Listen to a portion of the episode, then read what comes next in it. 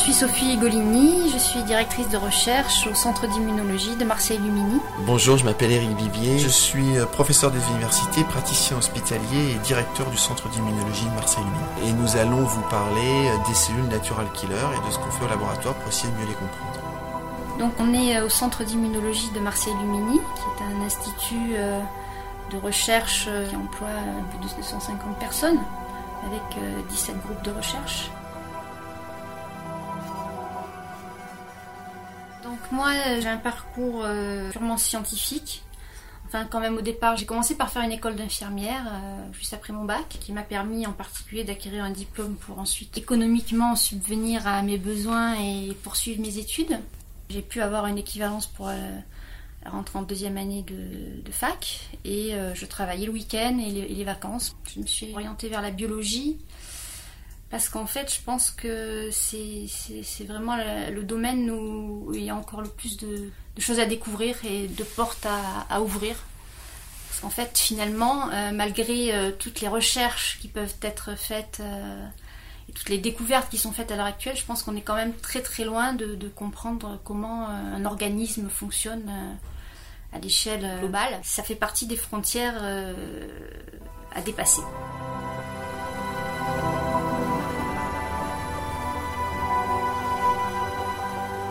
Peut-être dans un premier temps essayer de vous raconter quel a été mon parcours pour faire ce que je fais aujourd'hui. Donc, euh, peut-être commencer par la fin. Euh, donc moi, je fais de la recherche fondamentale en immunologie.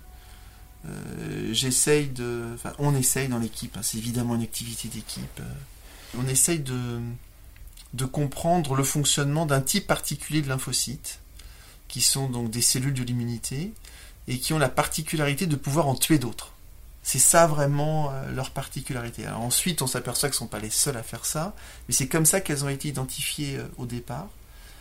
Et en particulier, euh, elles ont une, capacité assez étonnante de pouvoir reconnaître des cellules tumorales spécifiquement, ou des cellules infectées par des virus, ou des cellules qui ont subi des stress de manière générale, et celles-là donc de les tuer, et puis d'épargner les autres cellules.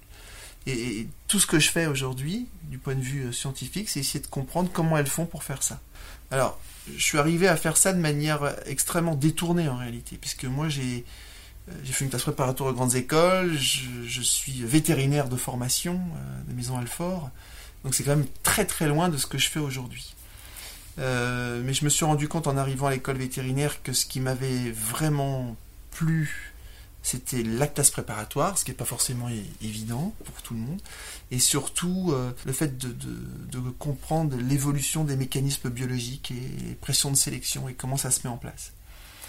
Et donc un tout petit peu déçu de par l'orientation euh, très, euh, comment dire, de praticien qui est donnée dans cette école, qui est une école professionnelle, j'ai voulu me rapprocher des instituts de recherche français. Je cherchais du boulot pour gagner de l'argent pendant l'été quand un étudiant. Et je suis allé rencontrer le directeur du personnel de l'INSERM qui, m'a vu arriver comme un ovni. Et, je lui ai dit, bah voilà, moi j'aimerais gagner de l'argent. J'étais coursier à Paris à, l'époque pour faire de l'argent. Et euh, j'ai dit, bah non, je, préférais faire de la recherche. J'ai eu la chance de tomber sur un laboratoire dont il m'a donné euh, les coordonnées, euh, qui m'a accueilli évidemment, pas pour faire de l'argent. Hein, euh, et, donc j'ai été accueilli euh, dans ce laboratoire qui a été le laboratoire de Jacques Benveniste, euh, très connu puisque c'est celui qui premièrement a fait une découverte fondamentale qui est celle du platelet activating factor, un, agent majeur de l'inflammation, et qui à la fin de sa carrière a été très connu parce que c'est lui qui a proposé la théorie de la mémoire de l'eau, dont vous avez certainement entendu parler. Donc euh, c'était un, mentor exceptionnel puisqu'il transmettait vraiment euh, sa passion pour la recherche. L'idée d'essayer de découvrir euh, quelque chose qu'on ne connaît pas du tout. Et, avec, une, avec un dynamisme, avec vraiment un enthousiasme totalement contagieux. Donc moi j'ai pas du tout travaillé sur la mémoire de l'eau, mais j'ai travaillé sur le reste de ce qu'il faisait lui, donc c'est-à-dire les mécanismes de l'inflammation. Et grâce à, ce, à cette exposition que je faisais en parallèle à l'école vétérinaire, j'ai pu partir, j'ai pu proposer ma candidature à un poste euh, de postdoctorant à Harvard sur ma thèse vétérinaire. Et là, ça a été euh, le début de tout, parce que Harvard, c'est juste euh, le temple. quelque chose qui est incroyable à Harvard, c'est que votre voisin, s'il n'est pas déjà prix Nobel, il peut éventuellement l'être. et, pratiquement dans toutes les disciplines, dans toutes les questions que vous vous posez. Quoi. Donc vous arrivez débarquer de Maison Alfort là-dedans, c'est juste extraordinaire. Quoi. Vous avez une, impression de richesse, d'enthousiasme, de soif d'apprendre, qui est juste passionnant.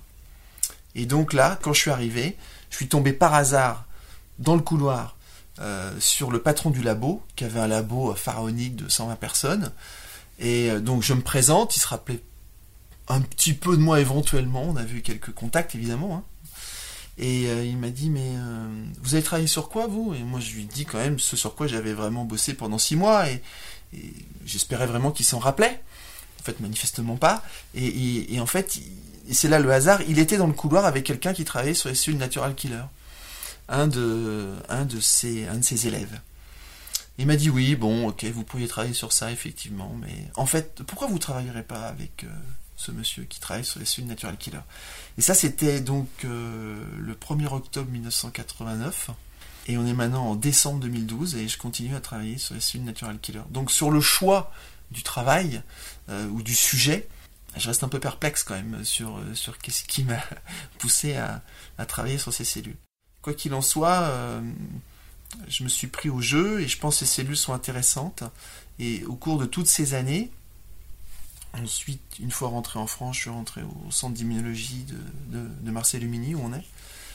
Et on a créé un laboratoire sur cette thématique. Et en fait, on s'aperçoit que la connaissance de ces cellules, euh, elle, est, intéressante. Elle est intéressante premièrement parce qu'elle donne des idées sur la manière dont fonctionne le système immunitaire de manière générale. Il y a certains des aspects qui sont spécifiques au cellules natural killer, mais ne serait-ce que par comparaison par rapport à d'autres fonctionnements, le fonctionnement d'autres cellules, bah c'est intéressant. Euh, ça donne vraiment une idée beaucoup plus large des stratégies de reconnaissance. Nous, notre laboratoire, c'est vraiment un laboratoire de la reconnaissance. La question fondamentale, c'est comment, encore une fois, une cellule qui se trouve être natural killer fait pour distinguer euh, euh, le bon grain de livret. En gros, c'est ça. Hein. Pour reconnaître spécifiquement une cellule stressée d'une cellule qui, elle, l'est pas. Donc, comment on peut être tolérant, hein, pour reprendre des termes classiques dans l'immunologie, comment on peut être tolérant au soi, tout en étant intolérant à des cellules stressées. Et, et donc, finalement, ça s'est avéré être un bon choix de par ça. Ça s'est aussi avéré être un bon choix, me semble-t-il, parce que Très rapidement, lors de la création de ce laboratoire, on a mis le doigt sur un mécanisme moléculaire qui permettait de comprendre justement comment la cellule faisait pour euh, quelquefois être inhibée et donc épargner la d'en face, ou quelquefois justement de ne pas être inhibée et avoir plus de propension à tuer la d'en face. Et la connaissance de ce mécanisme nous a euh, poussé extrêmement rapidement à imaginer des médicaments. Mais au départ de manière extrêmement naïve, parce que encore une fois, toute cette démarche n'était pas au départ entreprise pour générer des médicaments. Euh, mais simplement parce qu'on était curieux de savoir comment ces cellules fonctionnaient. Et, finalement, euh, euh, ça nous a poussé à créer avec un petit groupe de collègues et amis une société de biotechnologie qui s'appelle Inet Pharma, qui emploie maintenant près de 90 personnes et qui développe des médicaments qui sont directement la conséquence de ce qu'on a eu le privilège de pouvoir mettre en évidence. Donc ça a été aussi intéressant pour ça. Et puis finalement, euh, quand je, regarde un peu le bilan de ce qui s'est passé depuis, euh, bah, depuis l'école vétérinaire, je pense que ce qui est intéressant, c'est pas simplement ce qu'on fait dans la recherche fondamentale, ni même dans ses applications pratiques, mais c'est la cohérence de tout un parcours, parce qu'on pourrait rajouter aussi l'enseignement, euh, et maintenant l'administration de la recherche, et, je pense que tout ça est, est, juste passionnant, et je pense que c'est juste une grande chance en fait de faire le métier qu'on fait, c'est un privilège.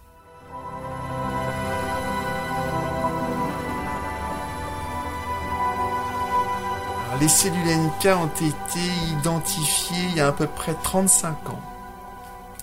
La paternité de découverte est quelque chose de. un terrain glissant et toujours difficile à examiner euh, avec acuité. On n'est jamais vraiment sûr de qui la première fois. Bon, c'est jamais qu'une personne, c'est toujours un groupe. C'est. Mais disons voilà, entre 35 et 40 ans, euh, il y a des gens qui se sont rendus compte qu'il y avait une population de cellules qui, de manière naturelle, d'où le nom, euh, et sans qu'on ait touché à l'animal du départ, que ce soit une souris, un chien ou même l'homme, euh, et bien que ces cellules, quand on les mettait pendant un temps extrêmement court, hein, c'est juste quelques heures, au départ c'est 4 heures, euh, en relation avec des cellules tumorales, pouvaient tuer ces cellules tumorales. Et la beauté de, cette expérience, c'était que la souris, le chien, l'homme, euh, dont on avait extrait les cellules avaient jamais vu la cellule tumorale au départ eux-mêmes. Sinon, ça aurait été juste classique. Les cellules T font ça, on le sait depuis euh, des décennies. Mais non, ça pouvait pas être ça, parce qu'il n'y avait pas eu de pré-sensibilisation. C'est-à-dire que l'animal, euh, la souris, le chien ou l'homme, était naïf par rapport à la cellule tumorale et, donc là, si on fait la manip aujourd'hui, ça a marché à travers votre sang, à travers notre sang. Si on prend des cellules de notre sang, on les met en face d'une cellule tumorale, heureusement, ces cellules du sang n'ont jamais vu cette cellule tumorale, eh bien, elles vont la tuer quand même, quand même, elles l'ont jamais vue. Et donc ça, c'était le début euh, de cette énigme. Et comme euh, l'immunologie des années 80, là, c'était vraiment dans les années 80, euh, a été vraiment focalisée sur les cellules T, les cellules B, de par la beauté des mécanismes génétiques qui sont à l'origine de la génération des récepteurs de l'antigène, eh bien en fait ces cellules ont été nommées comme étant non T non B. C'est vraiment un drôle de baptême. Hein. La dénomination est très très importante, comme vous le savez. Donc d'être nommé par double négation, c'est quand même un très mauvais baptême, me semble-t-il. Mais c'est comme ça, c'est la réalité. Et, et d'ailleurs, les gens considéraient que c'est du bruit de fond. Et puis ensuite, il y a des gens qui ont isolé ces cellules et qui se sont dit, ben voilà, elles existent en fait, c'est un, un, lignage différent des T et des B. Pour autant, ce sont des lymphocytes. Et c'est pas du bruit de fond du tout, euh, c'est une activité euh, réelle. Et, donc ça, c'était une activité de cellules natural killer, naturellement cytotoxiques, contre des cellules tumorales. Ensuite, assez rapidement, il y a des groupes aux États-Unis qui se sont rendus compte que c'était important dans le contrôle des infections virales à l'intérieur d'un modèle de souris. Et ensuite, de manière absolument euh, intéressante du point de vue épistémologique, il y a un papier qui, je pense, est faux, mais qui a véritablement fait exploser le fil de DNK. Il a été reporté dans New England Journal of Medicine en 1989 qu'une adolescente qui présentait un défaut en CUNK avait des infections herpès récidivantes les infections herpès, c'est pas simplement l'herpès simplex. Hein. Ça peut être la varicelle, le zona. Généralement, on fait qu'une varicelle, on en fait pas 250. Bon. Là, c'est des infections graves, varicelle disséminée, récidivante. Et donc, New England Journal of Medicine, avec un éditorial, en plus, sur un cas, en disant, ben voilà, euh, démonstration que les CUNK sont importantes dans le contrôle des infections virales chez l'homme. Et ça a été le début quand même d'un engouement pour ces cellules. Et puis ensuite, assez rapidement, euh, ces cellules ont, été montrées comme partageant des molécules qui étaient associées au récepteur T des lymphocytes. Donc là, c'était le Graal. Parce que comme les lymphocytes sont super importants, le récepteur T étant le plus important des récepteurs des lymphocytes, euh, diront certains, le seul fait qu'une molécule associée au récepteur T pouvait être exprimée dans les cellules NK, alors là, la boucle était bouclée, donc antitumorale, antivirale. Elles ont aussi l'apanage de ces cellules extraordinaires qui sont les lymphocytes elles doivent être intéressantes. Et ensuite, certains collègues, en particulier en Italie, euh, alors là c'est dix années plus tard, ont montré qu'on pouvait les moduler. Que, en, fait, en modulant leur activité de reconnaissance, on pouvait avoir une efficacité thérapeutique à long terme chez l'homme pour lutter contre certaines leucémies. Et donc voilà, donc euh, ça a été vraiment euh, la lancée. Entre temps quand même, il s'est passé la découverte des récepteurs inhibiteurs euh, c'est-à-dire des récepteurs qui freinent les CUNK, et ça c'était un plus conceptuel, c'était un plus pour comprendre les CUNK bien évidemment, mais c'était un plus conceptuel, parce que euh, la seule idée qu'il y avait des récepteurs inhibiteurs en fait n'était pas si évidente que ça. Donc voilà, donc c'est en raccourci une espèce d'histoire de la CUNK. Sinon morphologiquement, donc ce sont de grands lymphocytes euh, qui sont pleins de, de granules, granules qui eux-mêmes contiennent des molécules de mort, et comme ce sont des granules intracitoplasmiques entourés de membranes, on comprend comme ça comment ces molécules de mort sont pas toxiques vis-à-vis de la CUNK par elle-même. Et donc la CUNK rencontre une cible, elle explose. Elle explose pas au point de mourir elle-même, mais ça fait comme des bouchons de champagne. Hein, tous ces granules là qui libèrent leur contenu dans l'espace synaptique qui se crée entre la CUNK et sa cible. on parle d'espace synaptique par analogie avec le système euh, nerveux, mais en réalité c'est juste une, une interface entre la CUNK et sa cible. Sinon, les CUNK représentent environ 10 à 15% des lymphocytes. Donc c'est une population qui est minoritaire par rapport aux lymphocytes T en particulier. Mais ces CUNK sont présentes partout dans l'organisme. Elles sont présentes dans les organes lymphoïdes, qui sont donc ces usines à faire de la réponse immunitaire adaptative. Hein. C'est là où les T vont rencontrer l'antigène, c'est là où les lymphocytes B vont commencer à produire des anticorps. Donc c'est les ganglions, en fait. Mais c'est aussi les plaques de Peyer dans l'intestin, c'est aussi les amygdales, c'est aussi ce qu'on appelle les végétations euh, dans le nez, etc., euh, etc. Donc tous ces organes lymphoïdes euh, ont des cellules NK et ont encore plus de cellules NK quand ils sont dans des situations inflammatoires. Donc les cellules NK migrent dans l'organisme comme n'importe quelle autre cellule et peuvent aller préférentiellement à tel ou tel endroit de l'organisme pour contribuer à, à l'inflammation, à l'organisation de la réponse immunitaire. Ce sont des acteurs de cette réponse immunitaire innée en ayant cette activité cytotoxique directement contre les agresseurs, et puis aussi en secrétant des chimiokines, des cytokines, euh, une activité d'organisation euh, de la réponse immunitaire adaptative. Donc ils ont aussi un, effet sur les T et sur les B. Par ailleurs, ces cellules NK, on les retrouve chez tous les mammifères, et en plus avec certains marqueurs spécifiques qui sont conservés à travers euh, tous les mammifères. La cellule naturelle killer, c'est un lymphocyte euh, qui en fait exprime toute une série de récepteurs de surface.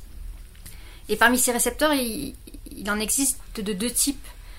Des récepteurs dits activateurs, qui en fait, euh, lorsqu'ils sont engagés par un ligand présent dans l'environnement, vont induire euh, l'activation de la cellule, donc soit induction de la, cytotoxicité, la capacité de ces cellules à tuer d'autres cellules, ou la production de cytokines, donc ce sont des facteurs solubles qui sont produits et qui sont euh, impliqués dans euh, l'activation d'autres cellules du système immunitaire. Donc il y a ces récepteurs activateurs et des récepteurs inhibiteurs qui eux en fait, lorsqu'ils sont engagés, contrôlent la, réponse euh, des cellules naturelles killer. Donc de manière très schématique, les récepteurs inhibiteurs reconnaissent des molécules exprimées par le, le soi, le tissu sain. Ce qui en fait permet d'empêcher la réactivité des cellules, de ces cellules tueuses potentiellement très dangereuses contre le tissu sain.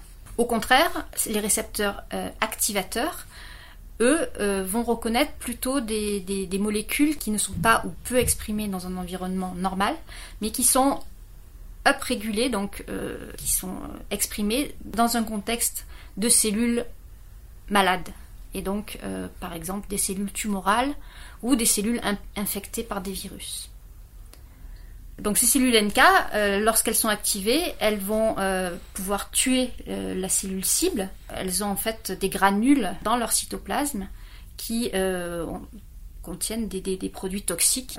lorsque la cellule dégranule, ces produits sont capables d'aller tuer spécifiquement la cellule qui est en contact avec la cellule NK. Ce qui est intéressant aussi, c'est que ces cellules euh, natural killer, elles sont capables de s'éduquer à ce qui se passe dans leur environnement. Et ça, c'est quelque chose qui est assez euh, nouveau, qui a été découvert dans les dernières années. C'est-à-dire que, euh, contrairement à ce qu'au départ on pensait, donc qu'elles avaient cette capacité à tuer de manière naturelle, en fait, on se rend compte que finalement, en fonction de ce qui se passe dans l'hôte, donc dans l'organisme qui porte ces cellules, la réactivité des cellules NK peut être très différente. Euh, et en particulier, donc, elles ont besoin de, connaître le soi avant de connaître ce, qui n'est plus le soi. Et, euh, donc, elles, subissent un processus d'éducation au soi. Et donc, justement, euh, notre, laboratoire a contribué à montrer que certains récepteurs inhibiteurs sont impliqués dans ce mécanisme d'éducation. Voilà, donc ce qui fait aussi la, la, complexité de ce système de récepteurs activateurs et inhibiteurs, qui sont à la fois impliqués dans la phase effectrice de, reconnaissance de cibles anormales, mais qui sont aussi impliqués dans la, maturation et dans la, façon dont ces cellules acquièrent leurs leur compétences. Donc c'est un petit peu ce paradoxe qu'on étudie euh, en ce moment.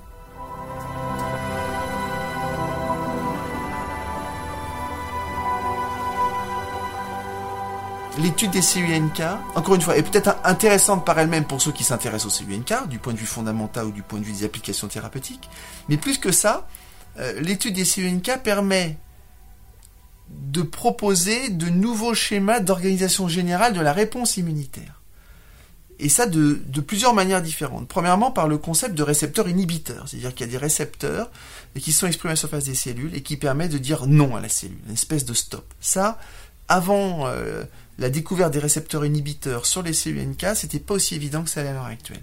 Deuxièmement, des récepteurs activateurs qui reconnaissent le stress. Hein, mais quelle que soit la molécule ou, quel que soit l'inducteur du stress. Une cellule a été infectée par un virus, ou par un parasite, ou par pour une bactérie intrastoplasmique, ou a subi une transformation tumorale, ou a reçu un choc physique, ou alors une stimulation chimique. Eh ben, c'est c'est le résultat de ça qui est reconnu par la CUNK. C'est pas le bout du virus, le bout de la bactérie ou le bout du parasite comme les cellules T. C'est le résultat. Comme si les CUNK étaient capables de distinguer entre quelqu'un qui a un bouton de fièvre et quelqu'un qui l'a pas. Pourquoi? Parce qu'elles ont des récepteurs qui reconnaissent le bouton de fièvre. Et en fait, on s'en fout de savoir quel est l'inducteur du bouton de fièvre. Le principal, c'est qu'il y ait le bouton de fièvre. Ce qui prouve que la cellule en face, est très normale et que donc peut-être il va s'agir euh, de se poser la question de l'éliminer ou pas, hein, pour être très, euh, très imagé. Donc, récepteur inhibiteur et récepteur activateur. Et comme a dit Sophie, aussi, l'étude des CUNK est très intéressante pour se poser la question du rôle de l'éducation des cellules du système immunitaire de manière générale. Les CUNK s'adaptent à leur environnement. Ça paraît rien comme ça. Mais en réalité, c'est super important parce que euh, l'immunologie n'est pas simplement une science expérimentale, c'est aussi une science théorique. C'est très intéressant parce qu'en fin de compte, il y a eu de grands penseurs en immunologie depuis le départ en particulier euh, Macfarlane Burnett, euh, prix Nobel dans les années 50, parce qu'il propose deux théories, pas qu'une, deux. Premièrement, que l'organisation du système immunitaire est basée sur la différence entre le soi et le non-soi, ce qui est intuitif pour tout le monde, ce qui s'est révélé comme être faux, mais qui était très important au départ. Et deuxièmement, par la sélection clonale dire que le système immunitaire s'organise autour de la prolifération de clones de lymphocytes T et de lymphocytes B. Premier cadre théorique très important pour toute une génération euh, d'immunologistes derrière. Deuxième cadre théorique, euh, un peu plus euh, récemment, pas quand même prix Nobel, Niels Yarny, qui dit euh, ben voilà il y a des réseaux idiotypiques et en fin de compte tout contrôle tout un petit peu compliqué prix Nobel quand même bon ça a donné à penser puis ensuite plus récemment la théorie du danger comme quoi ben, qu'est-ce qui euh, induit une réponse immunitaire ben, ce qui est dangereux et comment on définit ce qui est dangereux ben, Par le fait que ça induit une réponse immunitaire. Donc c'est intéressant, mais c'est pas un cadre théorique parce que c'est pas falsifiable. Hein. On peut juste faire aucune expérience pour savoir si c'est vrai ou pas vrai. Ça sera tout le temps vrai. Hein. C'est totalement une tautologie.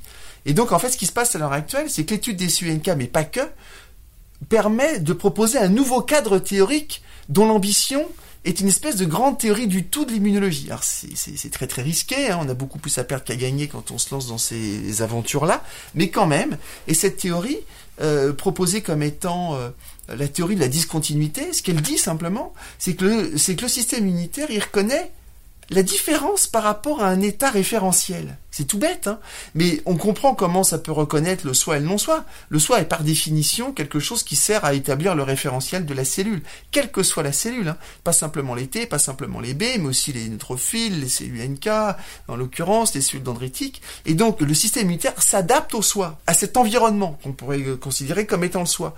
Quand cet environnement est modifié, évidemment par euh, l'apport de non-soi, mais qu'est-ce que ça veut dire le non-soi euh, Bon, euh, par exemple un virus par rapport à une bactérie, effectivement c'est du non-soi, mais quelquefois une cellule tumorale, c'est évidemment du soi, mais ça, ça change le référentiel, parce qu'il y a certains gènes qui étaient pas exprimés, qui maintenant sont exprimés. Et, et ben, le système immunitaire, dans un premier temps, va monter une réponse contre ça. Mais au bout d'un certain temps, il va s'adapter à ça.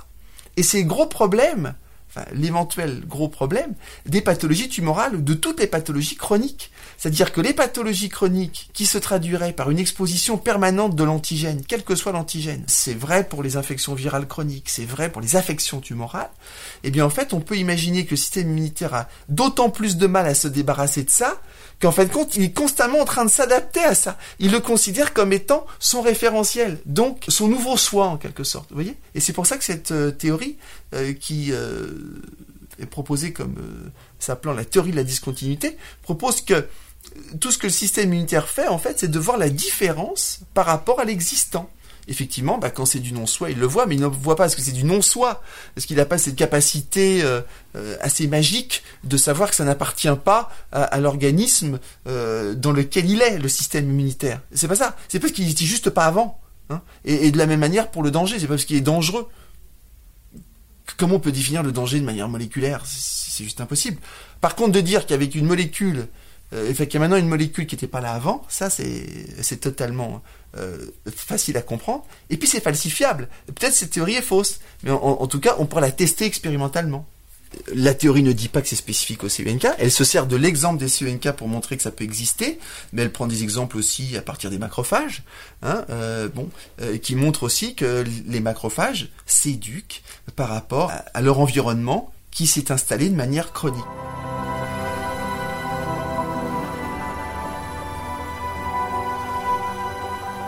On s'intéresse à l'éducation des CUNK, c'est important pour nous de savoir comment les CUNK font pour s'adapter à leur environnement. En particulier, euh, bah, quand on veut essayer de les manipuler en clinique.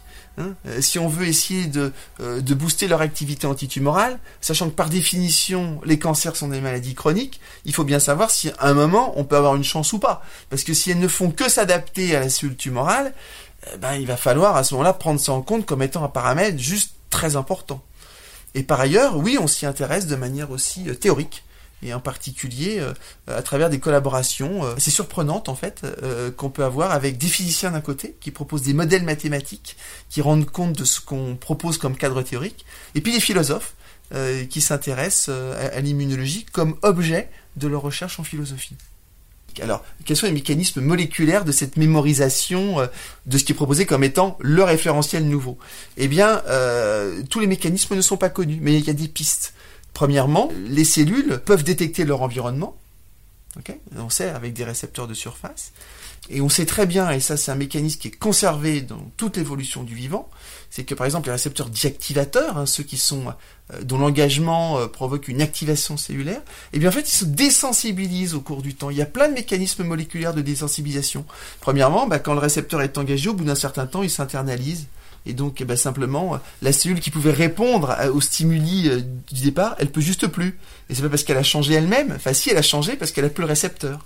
Ou alors, c'est parce que le récepteur est toujours là, mais il est désensibilisé parce que euh, avant, il, induisait une activation cellulaire, et maintenant, au bout d'un certain temps d'activation, et ça, on le sait, on l'observe expérimentalement, il y a des mécanismes de de, feedback négatifs qui sont très très importants en biologie et dans le vivant de manière générale et qui font en sorte de désensibiliser la voie de transduction qui était initialement activée par le récepteur. J'en passe et des meilleurs. Et ça peut aussi finir par des marques épigénétiques, c'est-à-dire que une cellule reçoit une stimulation, en fait, ça implique une, enfin, ça induit une réponse immédiate, mais ça aussi modifie l'organisation de la chromatine de manière pas si indélébile que ça, en tout cas pas indélébile au point euh, de se noyer dans la division de cette cellule-là. Et c'est la définition des marques épigénétiques. C'est-à-dire que la cellule qui a vu le loup, hein, et c'est vrai pour les cellules euh, et que ça induit une division de cette cellule NK, eh ben la cellule fille, fille, fille de la cellule fille, euh, qui n'a pas du tout vu le stimulus du départ, elle reste avec une empreinte épigénétique qui est comparable à celle qui a reçu le premier stimuli, alors qu'elle, elle l'a pas vu. Et c'est comme ça qu'on peut imaginer qu'il y a une mémorisation à long terme sans pour autant qu'il y ait une durée de vie à long terme. On peut avoir une mémorisation d'un phénomène biologique en étant extrêmement éphémère. Alors, dans tout ce que je vous ai dit, il y a des choses qui sont démontrées et il y a des choses qui sont théoriques et, en particulier pour les CUNK, euh, s'il euh, y a véritablement des empreintes euh, épigénétiques qui participent à cette mémorisation. Mais on sait malgré tout que quand une CUNK est stimulée par des cytokines in vitro, par exemple, bah, quand on regarde la descendance de cette CUNK, donc c'est plus la même cellule au départ, hein, c'est la descendance, et bien elle garde les mêmes propriétés d'activation que la cellule qui a vraiment eu le stimuli. Donc vous voyez, il y a plein de mécanismes moléculaires qui peuvent rendre compte de cette mémorisation. Et on peut évidemment imaginer qu'en fonction du type cellulaire, cette capacité de mémorisation est plus ou moins longue. Parce qu'évidemment, euh, la, durée de vie de la cellule elle-même est un des paramètres. C'est pas que, mais c'est un des paramètres. Ce qu'on a, observé finalement, c'est qu'en fonction des signaux que reçoivent les cellules NK euh, au moment de ce mécanisme d'éducation, en particulier s'ils reçoivent des signaux euh, par leur récepteur inhibiteur ou pas, donc dans l'organisme en absence de pathologie, hein, il a été montré que euh, ces signaux envoyés au récepteur inhibiteur sont requis pour que la cellule NK soit euh, réactive, qu'elle ait une réactivité euh, optimale en fait. Et on s'est intéressé à essayer de comprendre qu'est-ce qui était associé au niveau de la cellule elle-même à cette réactivité augmentée dans ces conditions d'éducation et donc pour euh, comprendre ça, on a isolé des cellules issues d'une souris euh, normale, donc qui reçoit ces signaux par leur récepteur inhibiteur, et on les a comparés à des cellules NK issues d'une souris dans laquelle les cellules natural killer ne reçoivent pas ces signaux euh, par les récepteurs inhibiteurs. C'est une mutation génétique qui fait qu'ils n'ont pas ces signaux. Et donc, lorsqu'on compare d'un point de vue fonctionnel ces deux types de cellules natural killer, les unes sont totalement réactives et sont capables de tuer par exemple des cellules tumorales, et les autres ne le sont pas. alors on a essayé de comprendre qu'est-ce qui fait que les unes sont réactives et les autres ne le sont pas. Alors on a regardé au niveau transcriptomique, on a, on a pris donc tous les RNA produits par ces deux types de cellules, on a essayé de voir ce qui était différent. Et finalement, on a, trouvé très très peu de différences. Et donc, on était assez étonné de ce résultat parce que fonctionnellement, elles sont très différentes. Donc, on s'est dit, euh, si c'est pas régulé euh, au niveau transcriptomique, c'est peut-être régulé euh, au niveau de la membrane cellulaire. Et effectivement, euh, on a pu montrer que ces cellules natural killer expriment toute une série de récepteurs activateurs qui leur permet de s'activer lorsqu'elles rencontrent une cellule tumorale par exemple. On a regardé à la membrane est-ce qu'il y avait une différence d'expression des récepteurs activateurs? Dans un cas, il y en a plus que dans l'autre. Et la réponse a été non, il n'y avait pas de différence d'expression. Euh, par contre, lorsqu'on active, lorsqu'on stimule ces récepteurs activateurs qui sont présents sur les deux types de cellules, lorsqu'on les stimule par des anticorps, des anticorps qui vont euh, agréger ces récepteurs et donc induire une activation, euh, eh bien là la réponse est très différente dans les deux cas. Donc les récepteurs sont présents de la même manière en termes d'intensité d'expression, mais lorsqu'on les stimule euh, et qu'on regarde très tôt la réponse qui est, effectuée après cette stimulation, on fait ça par mesure de signaux calciques, eh bien il y avait une très grosse différence. On s'est dit donc les différences entre ces deux types de cellules se trouvent probablement au niveau de la membrane. Et donc, on a lancé une collaboration avec l'équipe de Didier Marguet, qui euh, se trouve aussi au, CIML, euh, et qui euh, s'intéresse à la diffusion et à l'organisation de la membrane cellulaire et des récepteurs à la surface cellulaire. Et donc, en particulier, ce qu'ils utilisent, c'est une technique de spectroscopique par corrélation de fluorescence, qui en fait permet de mesurer la diffusion de molécules uniques à la membrane de la cellule. Et ça donne une, idée en fait de l'organisation de ces, de ces molécules en temps réel euh, dans la membrane cellulaire.